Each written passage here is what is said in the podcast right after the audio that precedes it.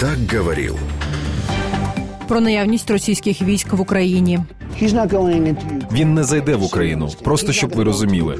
Він не зайде в Україну. Зрозуміло? Позначте собі, запишіть, що хочете з цим зробіть. Так, певним чином він там, але мене там немає. Там Обама в Україні зараз безлад, який допустила адміністрація Обами.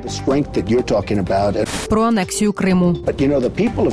Але ви знаєте, жителі Криму з того, що я чув, хочуть бути скоріше з Росією, аніж там, де вони були. І на це теж треба зважати. Це було зроблено за часів Обами. За його часів в Україні був безлад. Крим забрали. Не звинувачуйте за це Дональда Трампа. Про допомогу Україні. Німеччина і всі країни мають щось робити. Чому це завжди ми? Що нам робити з Україною? У нас є НАТО. Ми будемо працювати. Але чому США повинні бути поліцейськими для всього світу? Я за допомогу українцям, але ми не повинні бути перші і єдині. Європейські країни мають бути першими. Про президента Росії.